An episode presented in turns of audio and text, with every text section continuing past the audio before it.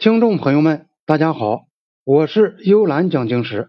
从今天开始，我和大家分享一部外国人写的当代战争的书《印度对华战争》，作者是英裔澳大利亚学者内维尔·马克斯韦尔，他是研究中印边境问题的权威专家，撰写过大量有关中印边境战争的报道。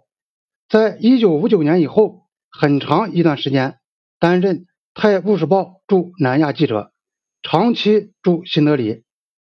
他目睹了印度对华战争的整个过程。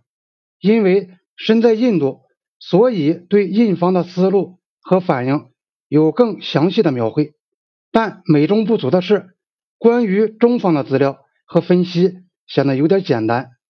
作者从西方的视角来看这场战争，他的论述。还是非常客观的，虽然有些地方稍显啰嗦，但是非常详实的报道和分析得到了公允的结论，实属可贵。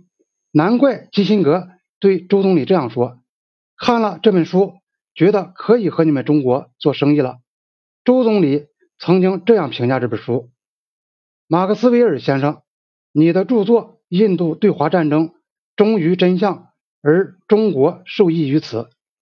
这本书基本上还原了战争的原因和经过。